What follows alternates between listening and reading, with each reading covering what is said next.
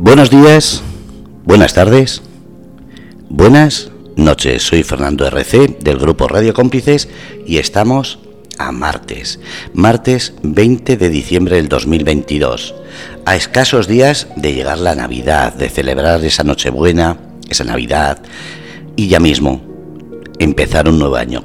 Pero antes de eso, tenemos el programa de Vicente Tiburcio, así que vamos a ver qué hablamos hoy. Vamos a entrar con Vicente Tiburcio.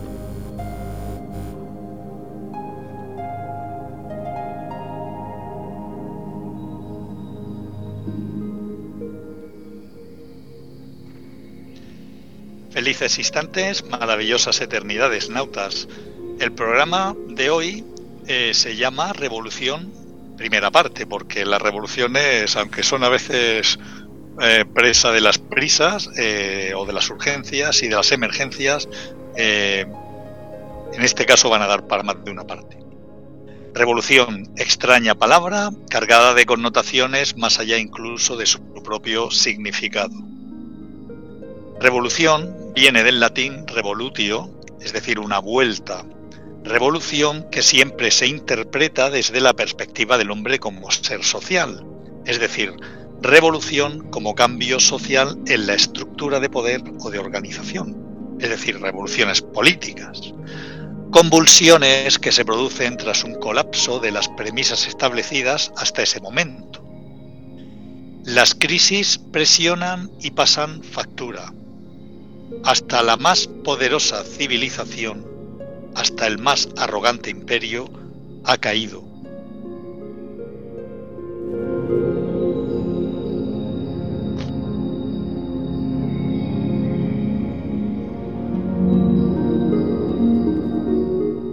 Cuando algo se denosta, transforma o destruye, hay un movimiento incipiente de un orden nuevo que quiere no sólo destronar lo establecido, sino sucederlo la mayoría de las veces intentando borrar toda huella que pueda recordar lo anterior, lo viejo, lo caduco, lo desfasado,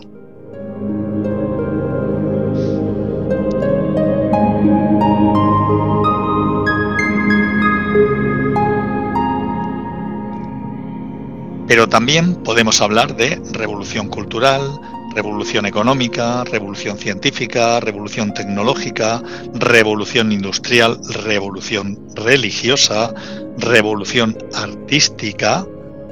No todas las revoluciones son materiales. No todas las crisis y convulsiones azotan el orden establecido solo en el reino de lo material.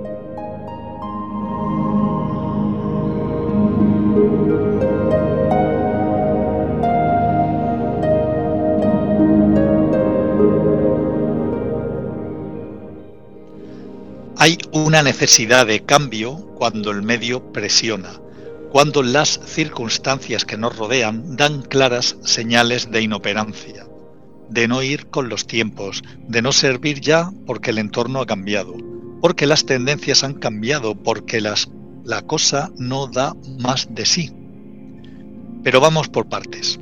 Entremos en materia poco a poco para tratar de ir más allá de la misma. Vayamos al principio tan al principio que cuesta imaginar un primer hombre pisando este planeta y sus condiciones de existencia, o debiéramos decir supervivencia?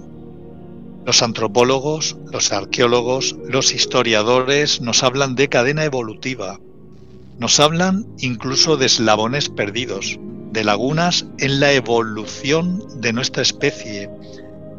En materia de arqueología, o incluso de historia en sus episodios más oscuros, como por ejemplo el medievo, cuando queremos representarnos la realidad cotidiana que está más allá de los grandes sucesos, de las grandes hazañas de la humanidad, una amiga arqueóloga precisamente me comentaba que debíamos recurrir a la imaginación, por ejemplo, para poder representarnos cómo debió ser la vida en el yacimiento de la Bastida en Totana del período argárico a la luz de los restos descubiertos. Hay que imaginar mucho más en lo encontrado que información literal supone para escenificar, representar o hacernos una composición de lugar tal o cual de tal o cual época. Los datos que aportan los restos encontrados in situ normalmente o referidos en tratados escritos al uso, a veces pueden llegar a ser tan solo una insinuación, apenas unas piezas de un puzzle, de un rompecabezas que debemos descifrar u organizar según una visión demasiado particular al pertenecer la nuestra a una realidad muy diferente a la que intentamos estudiar.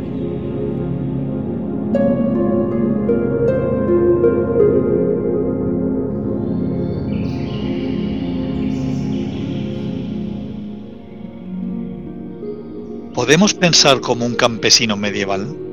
¿Podemos mirar con los ojos de un terraplanista como nos gusta decir hoy día, como si nosotros hubiésemos descubierto o pudiésemos probar que la Tierra es redonda por nosotros mismos?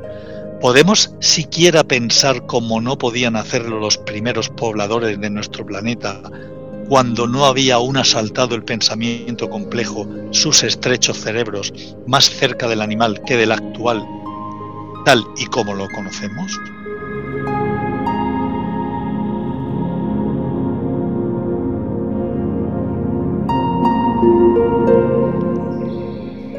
François Bourgeon, en su trilogía de cómic Los compañeros del crepúsculo, afirmaba algo similar en una entrevista cuando reconocía que la minuciosa ambientación gráfica que representaba de la vida en la Edad Media respondía muchas veces más a una reconstrucción basada en suposiciones e imaginación que a una realidad tan ausente como veladamente insinuada en tratados de su propia época, más interesados en sobreponerse a la miseria cotidiana que otra cosa.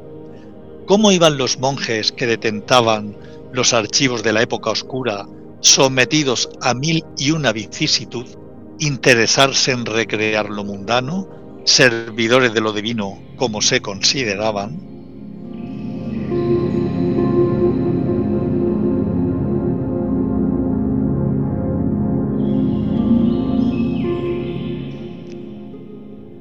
Platón nos cita otras grandes civilizaciones desaparecidas con los tiempos, como Lemuria, o incluso sumergidas en los océanos como la Atlántida, tan desconocidas como despreciadas por la historia convencional que sigue un tal vez demasiado interesado guion, y las emparenta con el mito y la leyenda más como una descalificación al no poder circunscribirlas en el estatus de ciencia que como realidades dignas de ser investigadas a fondo y estudiadas. Y así muchas civilizaciones olvidadas o como muchos citadas tan solo en el imaginario que aviva la fantasía que se pierde la noche de los tiempos, reducidas a cuentos fantásticos para recrear frente al fuego ancestral del hogar o en ocasiones especialmente mágicas o simplemente reducidas a una madeja de explicaciones tópicas y a veces absurdas referentes a sus logros sus restos asombrosos a los ojos de un espectador de hoy día.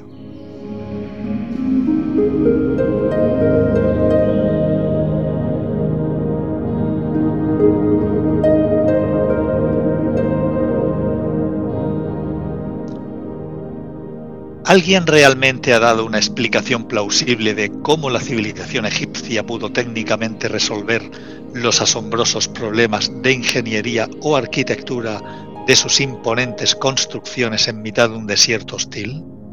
¿Se ha podido explicar cómo y por qué los incas edificaron Machu Picchu en una montaña tan elevada como escarpada y alejada tanto de las construcciones convencionales de la época?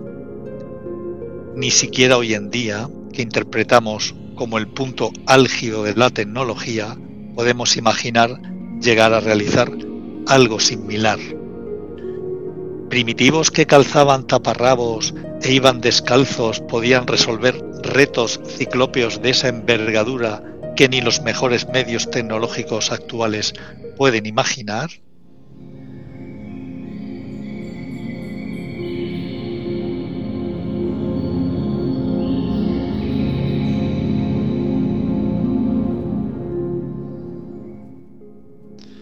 No, No podemos dar respuesta a todo esto de una manera integral, global, convincente, desde los diferentes puntos de estudio, sencillamente porque no podemos llegar a pensar como ellos lo hicieron en esas circunstancias históricas.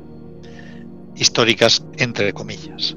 ¿Es realmente difícil concebir el origen y objetivo de todas sus hazañas a la luz de nuestro panorama actual, tan diferente como alejado en el tiempo? El hombre hoy día piensa distinto a como lo hacía en eras anteriores. Su realidad era otra, desde luego. Da que pensar la palabra civilización, la palabra desarrollo, da que pensar el mismo término evolución. La palabra evolución procede del latín evolvere, que en resumen podemos resumir su etimología sin entrar en cada parte del término como acción y efecto de dar vueltas hacia afuera. Recordemos que revolución provenía de revolutio, de una vuelta. Escuchamos ahora a Revolución de los Beatles en el álbum Blanco.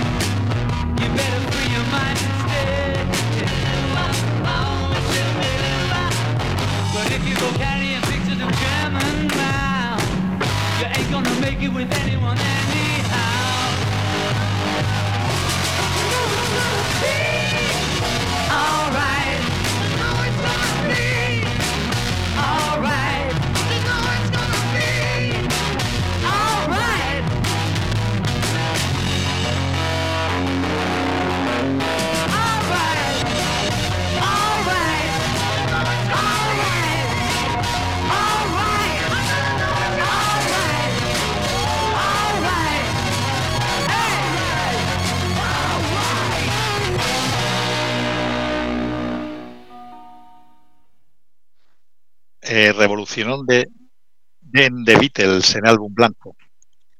El binomio Lennon-McCartney, el binomio Lennon-McCartney dio unos cuantos cientos de buenas canciones, Eh, aunque los firmaban los dos, había canciones más descaradamente de uno que de otro. Revolución es más descaradamente de John Lennon y la letra pues dice más o menos así traducida. Dices que quieres una revolución, vaya, tú sabes, todos queremos cambiar el mundo.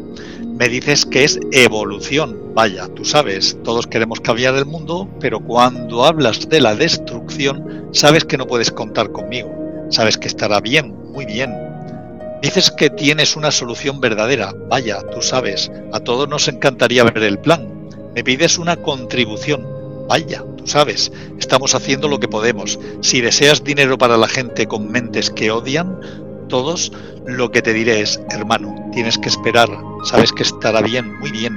Dices que cambiarán la constitución. Vaya, tú sabes, a todos nos encantaría cambiar tu cabeza. Me dices que es la institución. Vaya, tú sabes, Mejor libera tu mente. Pero si vas llevando cuadros de Mao, no vas a hacerlo con nadie de ninguna manera. Sabes que estará bien. Muy bien. Revolución y evolución, dos términos muy similares. Si concebimos una evolución en la humanidad como vueltas y expansiones, hemos de contemplar cada una de ellas como una revolución, como un denostar lo viejo para dar paso a paradigmas nuevos que a su vez se denostarán para dar pasos a otros. Recordemos la escena de 2001, Una Odisea en el Espacio, en la que el primate acierta a manipular algo externo a él, un hueso, para accionarlo a modo de herramienta y lanzarlo al cielo, y con un impresionante rapport conducirnos al espacio exterior, a la Tierra, donde una nave espacial sofisticada ha sido lanzada igualmente por el hombre. Gran elipsis que resume toda una historia evolutiva de la humanidad. En una sola vuelta, Kubrick nos resume toda la trayectoria evolutiva del hombre, todas sus vueltas expansivas.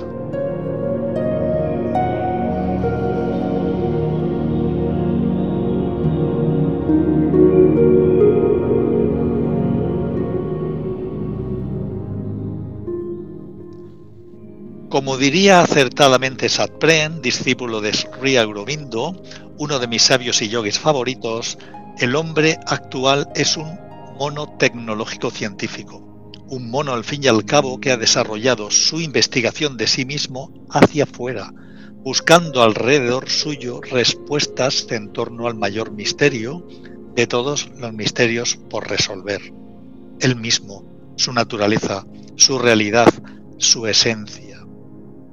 Acertadamente Aurobindo, sabio, yogi, filósofo y poeta, sentenciaba, el hombre es un ser de transición. Es decir, el ser humano está a medio cocinar aún. La creación, vamos a decirlo así, no estaría acabada. Esta que conocemos hoy no puede ser la versión final, el producto de las vueltas evolutivas, de las revoluciones de cada época buscando algo mejor y mayor. Este ser humano actual, esta versión 2.0, no puede ser la perfección, el escalafón más elevado de la escala evolutiva.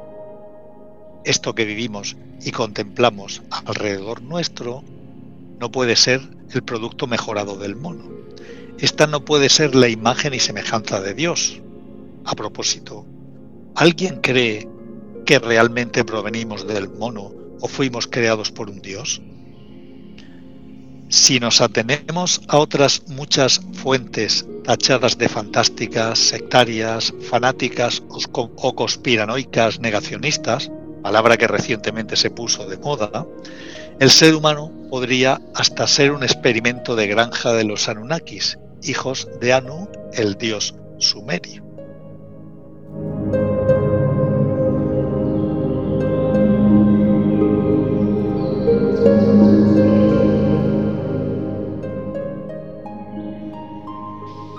El mito de Atrasis se afirma que antes de la creación del ser humano, los dioses tenían que trabajar para vivir.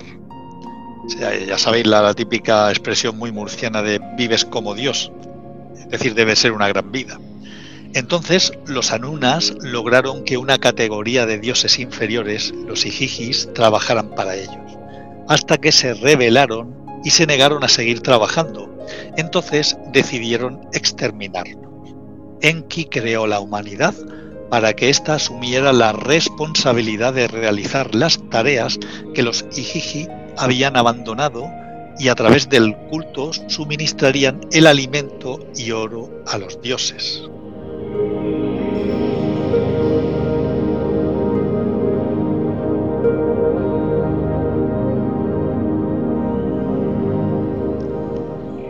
Extractando esta información eh, en manuscritos o en tablillas sumerias, eh, voy a ir leyendo unas eh, entresacadas estrofas que, que arrojan bastante luz a lo que venía diciendo.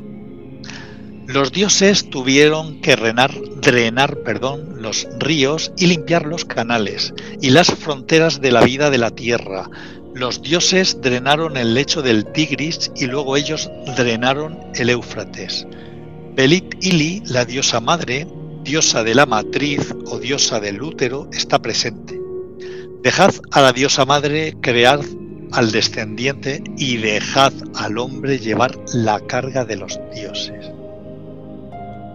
Las diosas madres, diosas de la matriz o diosas del útero, fueron montadas, él, Enki, mezcló la arcilla en, presencia de ella. Belit Ili, también Niursag, o Aruru, o Dingirmak, o Niursaga, o Nimab, o Nintuantu, tantos nombres, que se mantuvo recitando un conjuro. Mientras Enki se quedaba y presenciaba todo, él le hizo recitar. Cuando ella hubo terminado su conjuro, pellizcó 14 pedazos de arcilla y puso dos fuegos, siete pedazos a la derecha, siete a la izquierda. Entre ellos, ella dejó un ladrillo de fango. Más adelante se dice el país era tan ruidoso como un toro que bramaba. Los dioses crecían agitados y sin paz con los disturbios ensordecedores. Enlil también tuvo que escuchar el ruido. Él se dirigió a los dioses superiores. El ruido de la humanidad se ha hecho demasiado grande. Pierdo el sueño con los disturbios. De la orden que la surruptu, enfermedad, plaga o pandemia, estalle.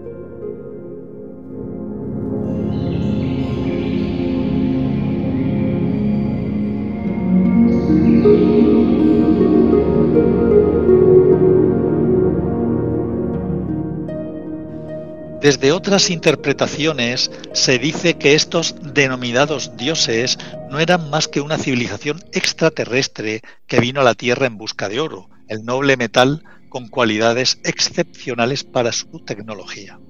Y así podríamos extendernos en un fin, sinfín de ejemplos y nuevas versiones acerca de las sentencias oficiales adoptadas como verdad absoluta a seguir.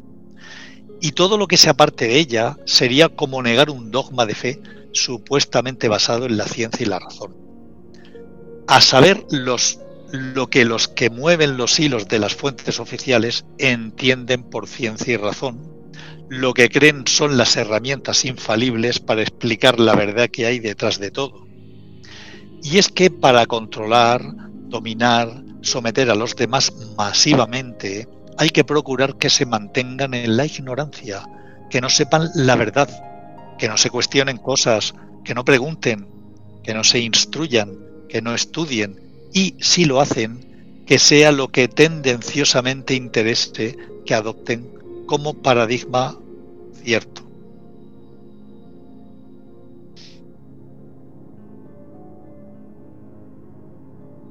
Un viento a 30 grados bajo cero barría las desiertas avenidas y los campanarios. A ráfagas heladas de metralla desintegraba cúmulos de nieve.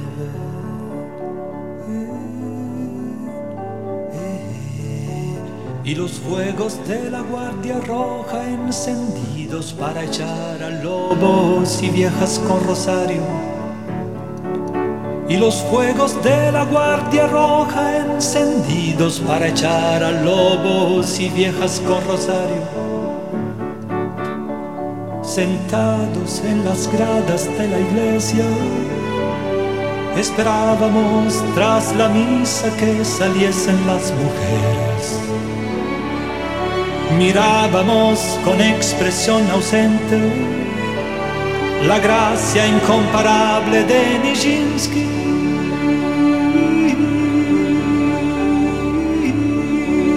Y luego de él se enamoró perdidamente su empresario y de las danzas rusas y luego de él se enamoró perdidamente su empresario y de las danzas rusas. Con mi generación pasé el invierno, mujeres encorvadas sobre el telar en la ventana. Un día en la perspectiva Nievsky me encontré por azar a Igor Stravinsky.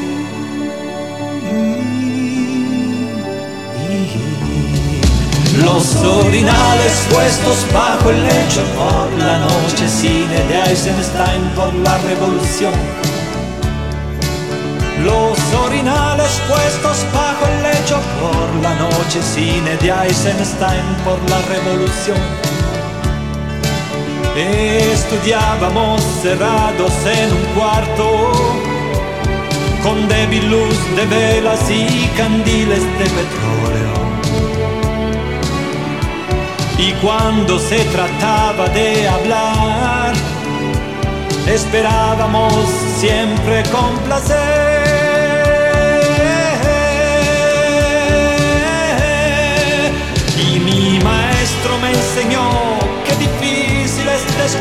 Alba dentro de las sombras. Y mi maestro me enseñó qué difícil es descubrir el alba dentro de las sombras.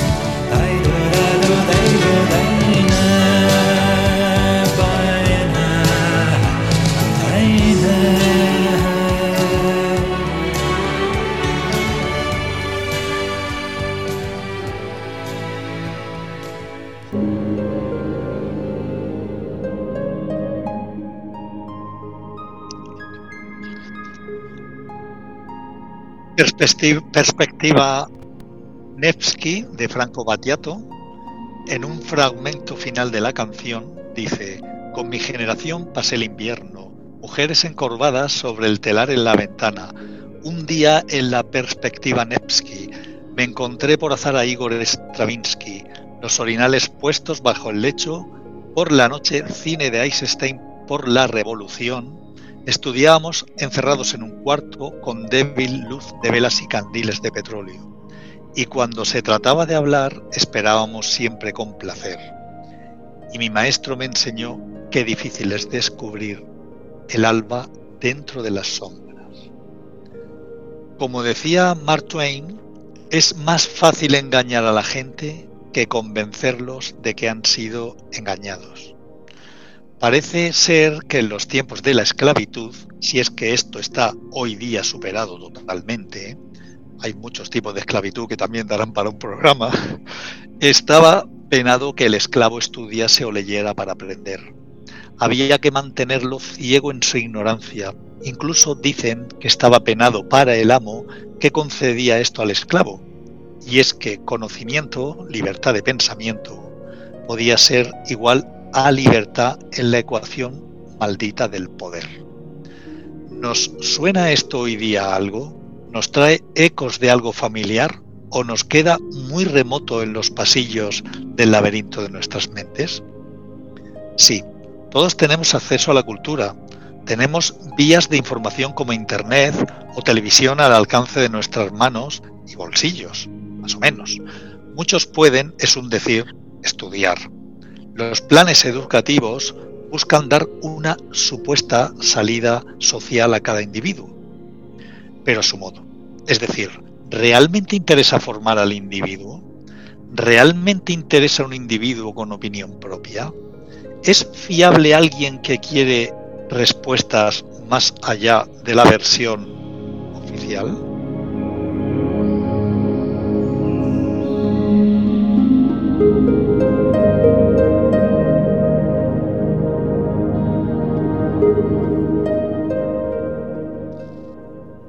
Una de las principales armas de destrucción pasiva, como me gusta a mí decir, es la enseñanza reglada, oficial, desde cada gobierno. Con esta etiqueta de altruismo y de dar a la sociedad formación, cada régimen político, sea del color que sea, cada ley educativa, se garantiza tener al joven en una edad explosiva recogido en un aula para que abreve allí y se empape de la formación, entre comillas, e ideología interesada en reconducir opiniones, opciones, tendencias y posturas que pudieran contrariar y hasta contradecir la normalidad que se nos vende normal la enseñanza reglada homogeneiza a la masa. El individuo pasa a ser colectivo, social. Una enseñanza que enseña hasta la opinión que debes tener de todo. Una enseñanza que te sumerge de lleno en las reglas del juego social, mostrándote una historia escrita a la medida. Una selección de puntos de vista muy escogida en todas las materias. La enseñanza te hace creer que eres formado, culto, capaz, independiente. Te dice que quien se sale de la fila será un paria y no llegará a nada en esta sociedad tan competitiva. Te arma de ansia de competitividad y hambre de consumismo. Te hace sentir una pieza del engranaje social en un escenario especialmente diseñado con determinados propósitos, menos con el de apuntar hacia ti mismo. Una enseñanza que te hace creer en lo que ellos llaman las destrezas básicas, que te impiden y condicionan para aprender o adquirir otras por ti mismo. Y poco más, para que no hagas ni te hagas demasiadas incómodas preguntas. ¿Dónde quedó la base de la enseñanza clásica en la Grecia clásica, donde cada materia estaba fundamentada en los sentidos y las artes? Danza, música, literatura, pintura, escultura no hay más que mirar hoy día el lugar que ocupan estas y el valor que se les otorga en una sociedad como la actual. Un artista es un bohemio, un loco, un saltimbanqui, un excéntrico, lejos de ser considerado un iniciado, un visionario, un genio que acerca al resto del colectivo mundos inaccesibles para el común de los mortales.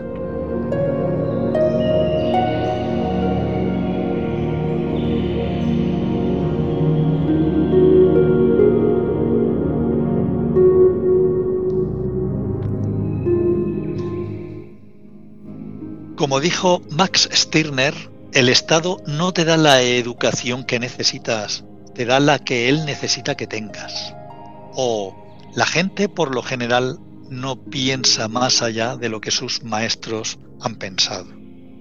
Lo pragmático versus la belleza, lo mecánico frente a la emoción, la frialdad del cálculo sobrevalorada en contraposición a la inutilidad de la estética cualquier intento de salirte de la fila será señalado, prohibido, tachado hasta de ilegal, no solo en lo referente al estudiante, sino al formador.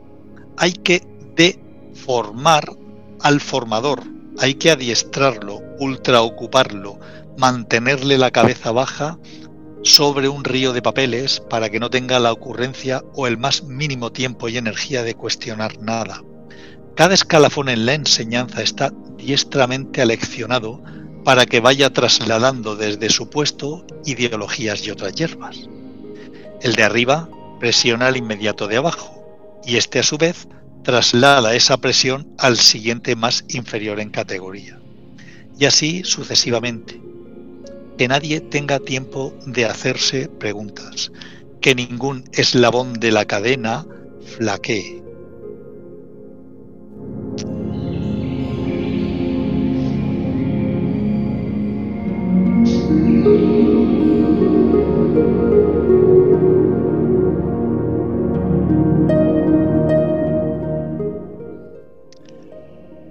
qué momento de nuestra historia, la historia real y no la expuesta en los anales y tratados oficiales, confundimos felicidad con bienestar?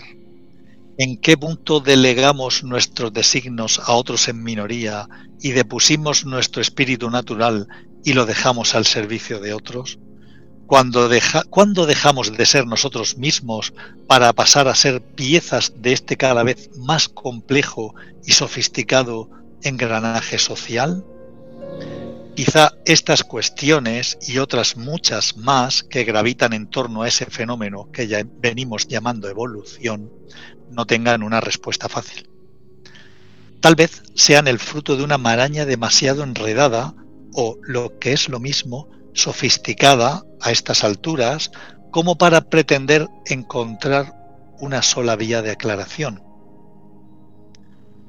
Lo que sí es cierto es que, si apelamos a la evolución como el desarrollo de determinadas estrategias y elementos de supervivencia de una especie, tal vez los humanos, en este sentido, hayamos rizado demasiado el rizo y estemos inmersos en una espiral que, que se desarrolla y, entre comillas, evoluciona sin fin, que a estas alturas del guion sea imposible poder siquiera atisbar o comprender cómo empezó todo. ¿Puede una espiral de millones de vueltas que se expande y expande mirarse el ombligo?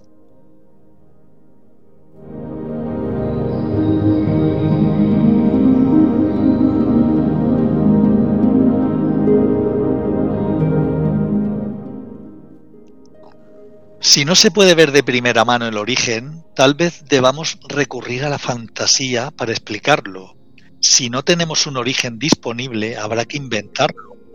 Como esas fantasías e imaginaciones tan saludables como imprecisas e irreales que decíamos trataban de mostrar épocas oscuras en la memoria colectiva. ¿Será la versión oficial sobre el origen de la humanidad y su evolución toda una novela? ¿Toda una ficción? Si nuestra memoria ancestral ha tenido que recurrir al mito y a la leyenda para rellenar esas páginas vacías o arrancadas por una mano invisible, dejando huérfana toda una humanidad, ¿tiene el mito tanta prestancia como la historia? ¿Puede la leyenda ser tan fidedigna como los legados registrados en la noche de los tiempos? ¿Son los archivos orales, folclóricos, traspasados de boca a oído, más fiables que las crónicas oficiales?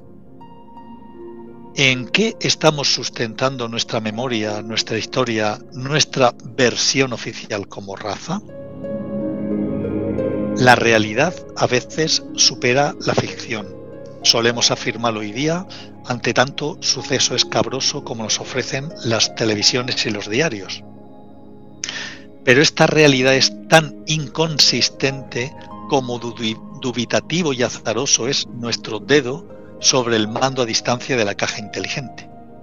Basta con cambiar de canal para escuchar versiones muy distintas del mismo suceso. ¿Cuál es la más fiable y fidedigna? Curiosa palabra también, realmente la que escojamos, la que elijamos por empatía o por mero y simple aburrimiento, pasividad.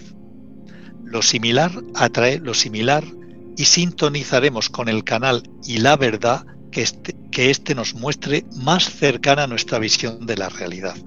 Una realidad, por cierto, tan voluble como los vientos de la opinión generalizada o como se dice hoy en día, viral, curioso término también.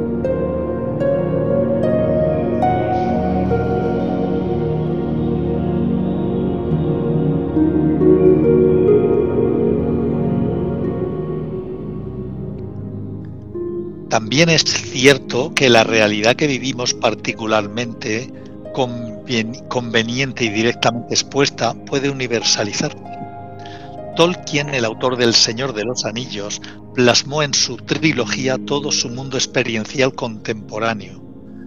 No tuvo más que disfrazarlo con ropajes de leyenda heroica y nombrarlo como buen filólogo, que fue con lenguas inventadas. Él vivió las dos guerras mundiales, vio sumirse todo su mundo de alrededor en el caos y la muerte. Vio en el nazismo los ejércitos de Mordor desfilar destruyendo todo a su paso. Su aldea, era, el reino de los hobbits, donde todo era alegría y celebración de la vida, trastocada y transformada por la revolución tecnológica y los avances del desarrollo, etcétera, etcétera, etcétera.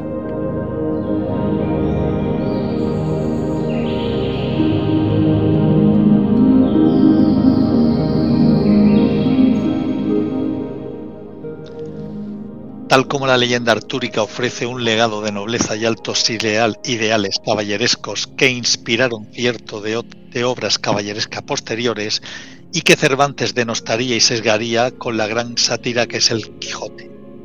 Los cuadros de Van Gogh, visiones de un loco o expresión de una realidad idealizada, simple tormento o genio creativo universal. Las obras de los grandes impresionistas que universalizaron aldeas, campos y paisajes demasiado cotidianos de su tiempo y lugar, para convertirse en iconos colgados en los museos que superan las barreras de su época trasladándose a la eternidad. Y así podríamos dar un extenso etcétera de casos en los que el autor traslada su mundo, su realidad, su visión de la época que vivió, expresándola en obras personales en cuanto a su óptica particular se refiere, universalizándola.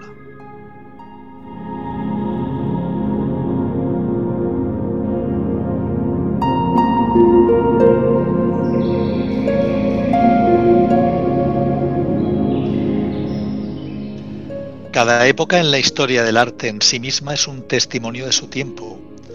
Cada autor nos muestra una realidad visual a través de su mirada cargada de connotaciones vivenciales particulares y, sin embargo, universales ya gracias a su oficio. ¿Cómo no podría el historiador avezado proponer una versión plausible y creíble, tan vendible como manipuladora, parapetado en su prestigio? La historia dicen que la escriben los vencidos, la guerra la hacen los soldados anónimos en la trinchera dejándose el pellejo y su existencia. Una existencia tan preñada de sentido como la de los grandes nombres que dirigieron las contiendas y que al fin y al cabo serán siempre los únicos recordados. Y si no, que se lo digan a Céline en su novela Viaje al final de la noche, donde allí se dice, pero no se puede rechazar la guerra, Ferdinand. Los únicos que rechazan la guerra son los locos y los cobardes cuando su patria está en peligro.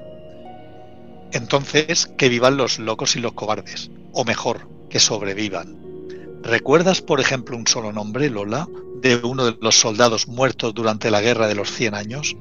¿Has intentado alguna vez conocer uno solo de esos nombres? No, ¿verdad? ¿Nunca lo has intentado? Te resultan tan anónimos, indiferentes y más desconocidos que el último átomo de este pisapapeles que tienes delante, que tu caca matinal. Ya ves, pues, que murieron para nada, Lola, absolutamente para nada aquellos cretinos. Te lo aseguro, está demostrado. Lo único que cuenta es la vida. Te apuesto lo que quieras a que dentro de 10.000 años esta guerra, por importante que nos parezca ahora, estará por completo olvidada una docena de eruditos se pelearán aún por aquí y por allá en relación con ella y con las fechas de las principales hecatombes que las ilustraron.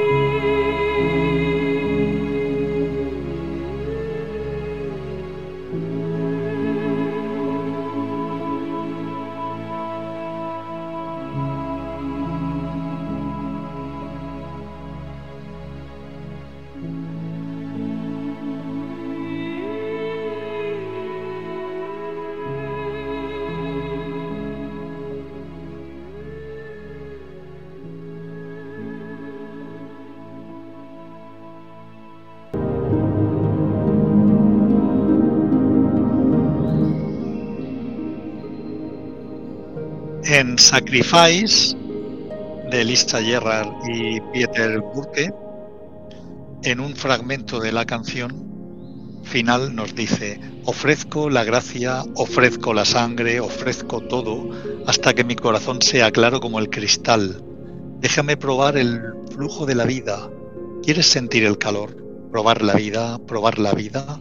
Quiero probar la vida para saborear la vida, para saborear el flujo de la vida. Los países los levantan los obreros, los campesinos, los peones manchados de trabajo, sobre los que se cimenta la prosperidad de los políticos. La fama encumbra a unos pocos mientras se encaraman sobre los seguidores que los colocaron allí con o sin su beneplácito. ¿Qué quedará de todo esto dentro no ya de 10.000 años como dice Céline, sino apenas en unas décadas? ¿Qué quedará en pie después de la siguiente vuelta evolutiva? ¿De a qué habrán servido tantas y tantas revoluciones? Aquí dejamos la reflexión abierta en un continuará con puntos suspensivos. En el próximo programa, después de esta precuela, aportaremos lo que entendemos nosotros por auténtica revolución, por revolución almada, tal y como reza genéricamente este programa. Y como Bukowski decía, Charles Bukowski, estamos aquí para desaprender las enseñanzas de la Iglesia, el Estado y nuestro sistema educativo Estamos aquí para tomar cerveza, estamos aquí para matar la guerra, estamos aquí para reírnos del destino y vivir tan bien nuestra vida que la muerte tiemble al recibirnos. O como digo yo mismo, como expreso en uno de mis poemas llamado Hasta Nueva Orden, aquí no hay nada que hacer ya, por eso me quedaré hasta Nueva Orden para incumplirla. Felices fiestas, felices distracciones, felices entretenimientos, distráete y sustráete a todos, a todo menos a ti mismo, nauta, con amor, con humor, Vicente Tiburcio, Indiana